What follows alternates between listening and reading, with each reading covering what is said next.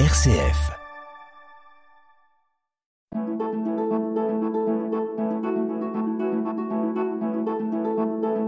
Itinéraire. RCF.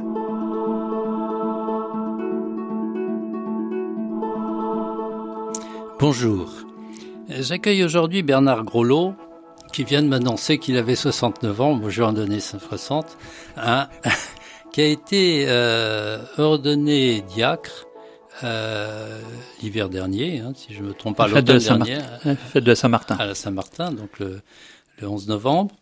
Et j'ai trouvé qu'il était intéressant euh, qu'il vienne nous exposer, euh, nous expliquer quel a été son, son cheminement spirituel, ce qui euh, euh, l'a conduit à un moment donné à répondre positivement à l'appel de, à l'appel de l'Église.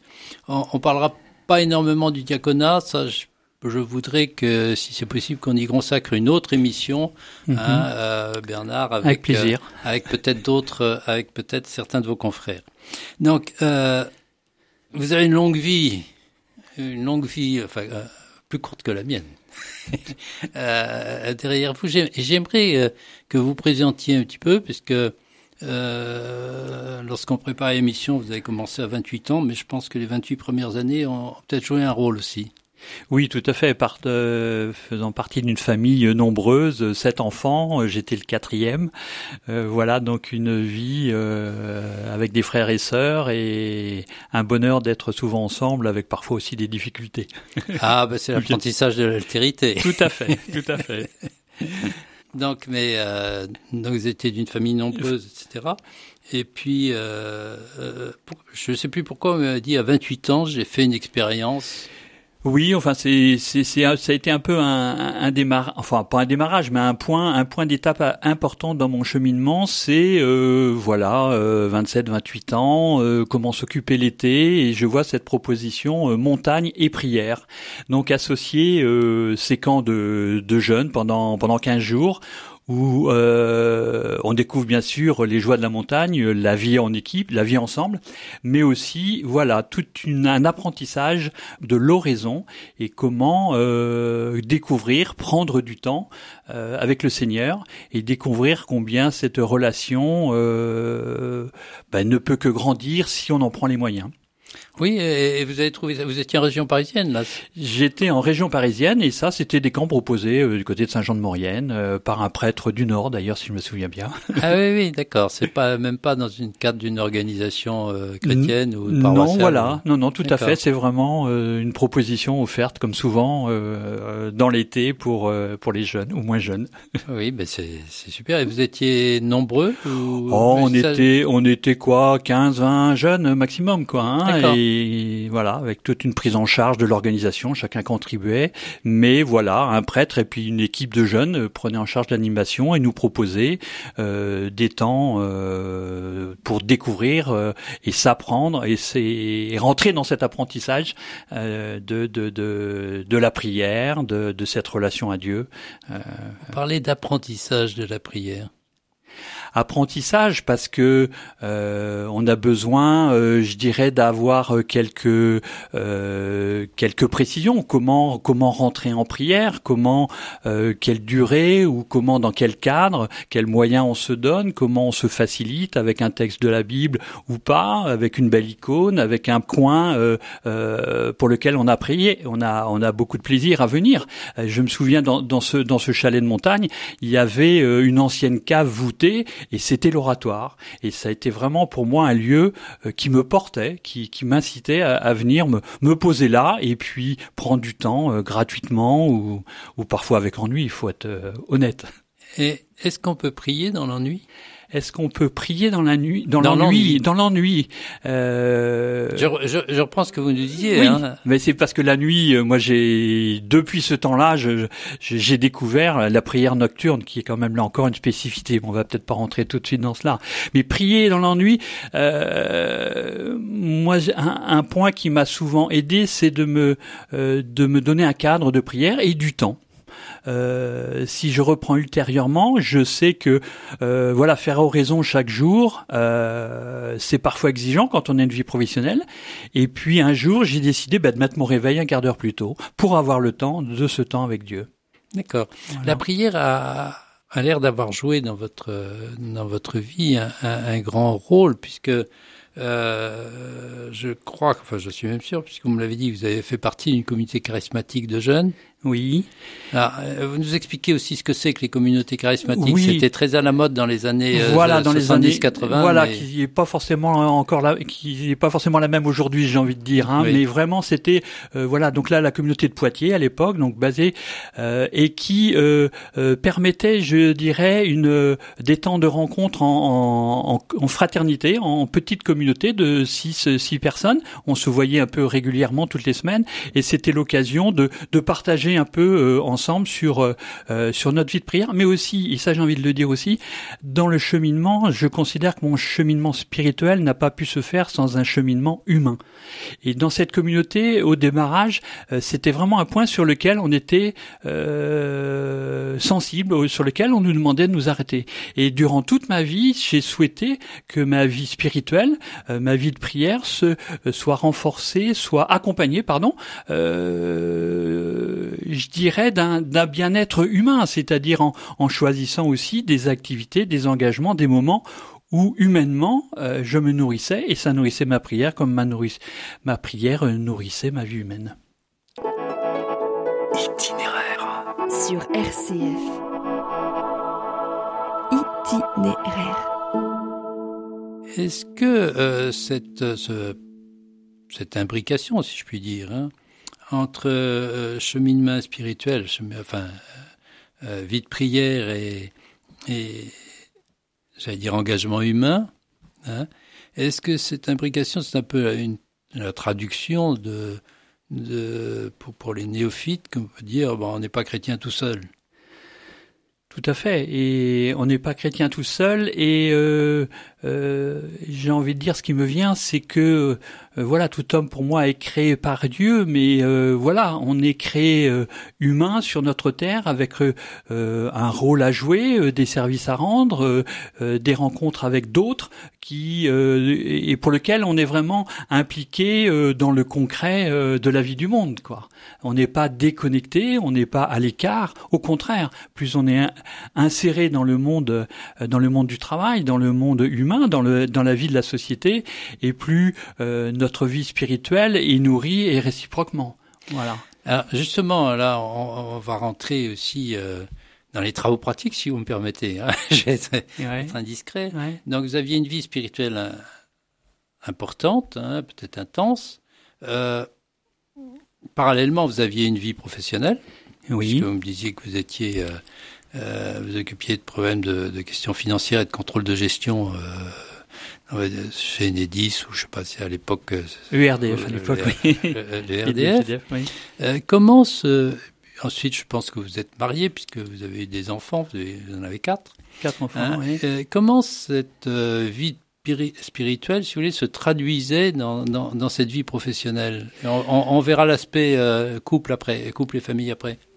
Bah, ce- cela se traduisait, euh, je dirais, par euh, par prendre soin de l'équipe dont j'avais la responsabilité. Comment, euh, euh, voilà, dans ce- ce- cette équipe qui travaillait avec moi, euh, comment euh, comment je, je pouvais être attentif à, à la façon dont dont ils réalisaient leur activité, leurs tâches, et, et avoir une disponibilité, une écoute face à bah, ce qui allait bien, ce qui n'allait pas bien. C'est l'attention à l'homme, quoi, hein, par rapport à ben, à ce qui nous était demandé par rapport aux objectifs à atteindre, par rapport au délai qu'on pouvait avoir de réalisation de, de certains travaux. Euh, C'était aller rencontrer euh, d'autres personnes d'autres services, euh, voilà, pour pour euh, vraiment un, un, un, un travail en équipe, quoi. Est-ce que vous pouviez parler de, de votre foi à vos collègues de travail ou pas?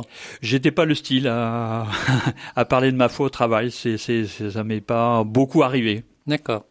Alors, donc vous étiez, euh, vous avez fait partie de communauté euh, charismatique, puis vous êtes arrivé en, en Touraine, me dites-vous, euh, Voilà, je suis arrivé en Touraine donc euh, dans les années 95 euh, euh, et au démarrage, bah, disons avec mon épouse, on a on a on s'est rapproché de la communauté du chemin neuf, les Sissons Cana ou les Sissons Cana, voilà, euh, c'est c'est là encore avec d'autres couples en équipe prendre le temps de de partager nos nos expériences, nos difficultés et puis bah, les uns par les autres se nourrir et avancer.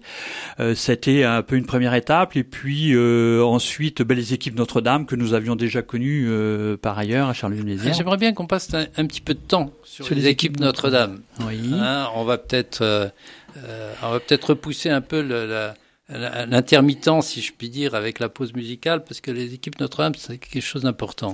Alors, les équipes Notre-Dame, donc c'est un mouvement euh, national et puis qui, qui favorise là encore euh, un partage euh, en équipe, c'est-à-dire qu'il y a une vie d'équipe constituée de 4, 5 euh, couples avec une rencontre mensuelle suivant euh, avec avec des thèmes donnés, mais surtout surtout les fameux PCE au point concret d'effort et avec celui qui caractérise vraiment le, les équipes Notre-Dame, à savoir ce qu'on appelle le devoir de s'asseoir. Qu'est-ce que c'est que ça, le devoir de s'asseoir? Qu'on transforme souvent parfois en plaisir de s'asseoir.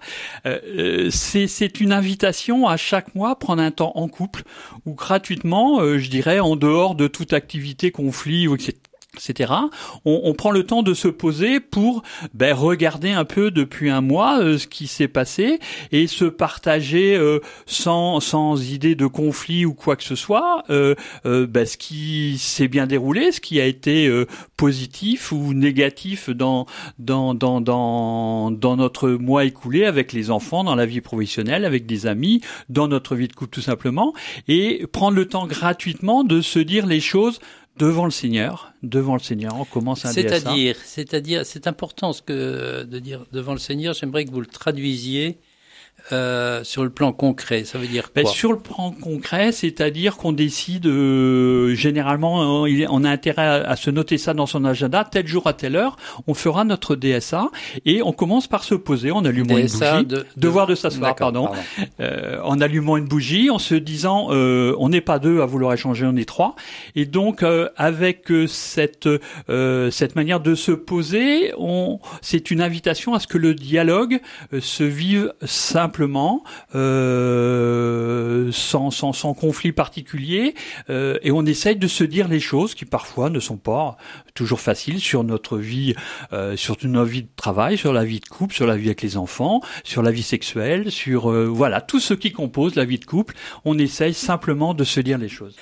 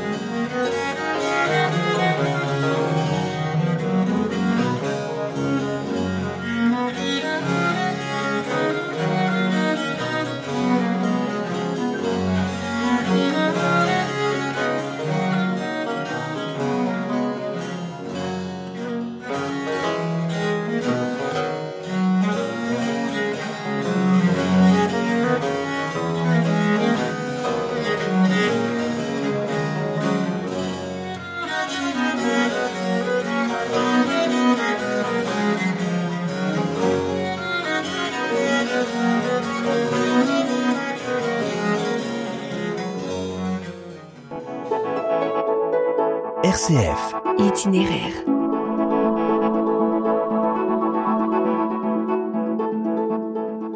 Pour les auditeurs qui prendraient cette émission en cours de route, je rappelle que je suis avec euh, Bernard Grolot, qui est diacre depuis six mois. Hein. Euh, et il nous exposait dans, cette, euh, dans la première partie de notre émission tout son cheminement spirituel. Et nous en étions euh, au moment où il nous parlait des, des équipes Notre-Dame auxquelles il a participé avec son épouse. Bon, donc il y a le, votre vie de prière, une vie de prière assez intense depuis depuis votre jeunesse, hein, finalement, hein, euh, une vie familiale tournée vers le Seigneur, tournée vers le Christ, hein, avec votre épouse. Et puis, euh, vous m'avez dit que vous étiez, vous habitiez près de la maison de prière Saint-Ursule, si je ne me trompe pas. C'est bien ça, voilà, Saint-Cyr-sur-Loire. À Saint-Cyr. Et euh, là, vous l'avez fréquenté. Euh, voilà, tout à fait. Fréquenté, mais seul ou en couple ou avec euh, seul, seul. Euh, j'ai commencé par euh, répondre à une de leurs propositions, euh, à savoir, voilà, une une retraite, une retraite dans la vie. Hein, ils proposent toujours d'ailleurs. C'était une occasion de découvrir ce centre spirituel et puis voilà, de, de vivre un accompagnement. Et dans le prolongement, voilà, j'ai je me j'ai prolongé ce, ce désir là encore de découvrir ce qu'on appelle un accompagnement spirituel, c'est-à-dire de rencontrer régulièrement une personne, soit une sœur, soit, soit un laïc. Et euh, ayant expérimenté cela, euh, ils m'ont appelé à faire partie de euh, de cette équipe des accompagnateurs de la maison spirituelle et donc suivre une formation avec eux pour pour voilà découvrir cela et puis rentrer un peu plus dans ce qu'on peut appeler ben, enfin ce qu'on appelle la spiritualité ignatienne qui qui qui m'a bien voilà correspondu euh, et sur lequel j'ai pris du temps. D'accord. Alors, euh, je vais vous poser une question indiscrète. Euh, accompagnateur spirituel dans la maison Sainte-Ursule, une vie professionnelle, quatre enfants. Vous aviez le temps de vous en occuper de vos enfants? Et de votre épouse. Oui, oui, tout à fait. Euh, bon, c'est vrai que la gestion du temps fait toujours partie des difficultés, ça va de soi.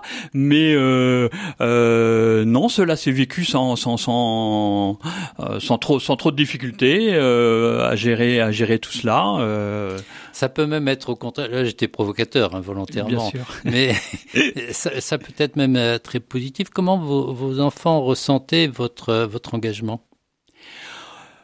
Bah, mes enfants, c'est vrai que j'ai toujours eu ce, ce, ce, ce, goût et cet attrait du service. Hein. Je pense qu'il remonte à, à, ma famille, moi, où on était sept. Hein. Donc euh, voilà, il fallait que chacun mette la main à la pâte. Je pense que c'est quelque chose qui a vraiment été ancré en moi. Et donc ce, ce besoin de se tourner vers les autres est toujours quelque chose qui euh, qui m'a nourri, quoi, et, euh, et qui affecte d'ailleurs mes enfants euh, pour bon nombre se sont engagés dans le MEJ, dans le scoutisme, sont partis en humanitaire, etc. Et ils ont pris la suite des parents. Bah pour une part. Alors Eh ben, c'est parfait, c'est idéal. Euh, donc vous êtes engagé à la Maison Saint-Ursule et puis ensuite vous avez fait partie de la pastorale de la santé. voilà, ben donc euh, la personne que je voyais en accompagnement euh, un jour m'a dit tu vas être en retraite dans je sais pas 12 mois, 18 mois. Bah si tu veux, moi j'ai une proposition à te faire à l'aumônerie hospitalière de la clinique Alliance à l'époque, NCT Alliance. Voilà, je, je cherche un peu des personnes pour étoffer l'équipe et voir être responsable. Donc de cette équipe qui en aumônerie hospitalière, euh, voilà, est présent sur le site, comme dans chacun des hôpitaux publics ou cliniques privées. Il existe comme ça une aumônerie. Donc euh, découvrir ce qu'est euh, aller à la rencontre des malades, aller les visiter et puis prendre gratuitement du temps avec eux. Alors comment vous faites? Décrivez-nous, décrivez-nous la vie d'un aumônier de, de la clinique de NCT Alors il y a plusieurs facettes. La première, euh, non, alors prenons dans l'ordre. Euh, un responsable de d'une équipe d'aumônerie comme ça, il a plusieurs missions. Euh, prendre soin de l'équipe la vie d'équipe est, est, majeure. Hein, dans ma responsabilité, c'est presque le premier point. Le deuxième, c'est bien évidemment euh, visiter les patients, aller à la rencontre des personnes qui sont hospitalisées. Et le troisième aussi. Mais vous attendez qu'ils vous appellent, qu'ils vous demandent, ou est-ce que vous allez les voir? Alors théoriquement, c'est lorsqu'on nous appelle, mais euh, la communication dans les hôpitaux cliniques n'est pas toujours très développée, on ne sait pas toujours. Donc en fait, euh, on se propose lorsqu'on va faire des visites aux patients, j'entre dans une porte, euh, bonjour monsieur, je vous propose une visite, euh, une visite d'amitié euh, au nom de l'aumônerie catholique. Et puis les gens sont surpris, mais sont très agréablement surpris qu'on vienne les voir comme ça, et souvent se lancent dans de beaux partages. Itinéraire, itinéraire, itinéraire. Itinéraire sur RCF. Alors, vous entrez, vous avez une discussion, etc. Est-ce que euh, parfois, ce sont des, des est-ce que vous arrivez parfois à, l'accompagnement, un accompagnement spirituel intense, ou est-ce que euh, avec les personnes visitées? Oui. C'est euh, cela arrive, euh, on peut dire euh, régulièrement quand une personne est confrontée à la maladie, a subi un infarctus, a vu la mort de près. voilà, les personnes sont petit à petit enclins à, à partager ce qu'ils ont vécu parce que avec des événements comme cela, voilà, ils ont été quand même touchés profondément et et parfois donc ils ont ils ont envie de partager euh, euh, et de revenir un peu à des valeurs essentielles quoi hein. euh, ils, réalisent un peu que euh, voilà la vie qu'est-ce que c'est? Est-ce que c'est euh, toujours se laisser embarquer par acheter toutes les propositions? Ou est-ce que c'est prendre soin des autres prendre soin de sa famille etc toutes les visites ne sont pas comme ça quand même, hein, soyons bien évidemment réalistes, mais voilà, se proposer gratuitement à ceux qui, qui ont envie de, de parler. on parle euh, très rarement de la foi. Hein, très rarement. Les, les personnes sont dans notre monde d'aujourd'hui bien évidemment. Euh, mais euh, mais comment vous abordez le thème euh, Vous pouvez l'aborder facilement ou vous attendez que l'autre on attend On attend que l'autre, bien évidemment, on attend que la personne euh, évoque des choses et on et on reformule, on pose quelques questions, mais sans être intrusif. Hein, c'est simplement la personne petit à petit. Donc on favorise ce climat, ce, ce climat d'échange sans sans vouloir savoir. C'est vraiment la personne qui guide dans, dans une certaine mesure. C'est vraiment le le patient qui, euh, qui, qui aborde ce qu'il a envie d'évoquer et nous on essaye de favoriser euh, à ce que la personne euh, approfondisse et, et, dise ce qu'il a ce qu'il peut dire aujourd'hui bien évidemment. D'accord. Euh, l'heure tourne et on, on, va arriver à la, à la fin. Vous êtes arrivé à un drame donc dans, dans, dans, dans votre existence il y, a, il y a quelques années et puisque vous avez perdu votre épouse. Tout à fait, oui. Et 2016. Quelque temps après, euh, votre curé est venu vous voir et vous a abordé. Euh, je vous laisse en parler. Oui, voilà, un jour et euh, après une réunion, voilà, il me dit est-ce que tu peux rester quelques instants là je, voudrais euh, évoquer quelque chose avec toi.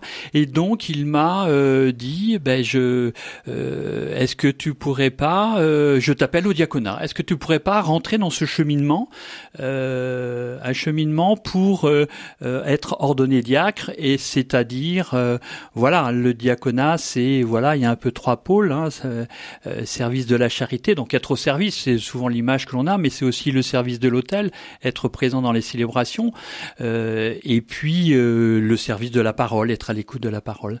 Et donc il m'a dit, ben voilà, prends le temps de de réfléchir. C'est un cursus de cheminement euh, et de formation pendant 4 à 5 années. Donc ça laisse bien le temps de, de mûrir de mûrir la décision. Formation qui se fait bon à la maille provinciale, on va dire, et donc avec euh, avec les épouses. Donc c'est pendant quatre années ou une journée de formation par mois et un week-end par trimestre, où avec les épouses on aborde ben, bien évidemment de nombreux thèmes, ce qui l'occasion d'échanges, euh, voilà, entre nous assez euh, assez approfondis après des temps d'enseignement. Bien évidemment, on n'est pas tous de même euh, de même milieu, de même de même approche.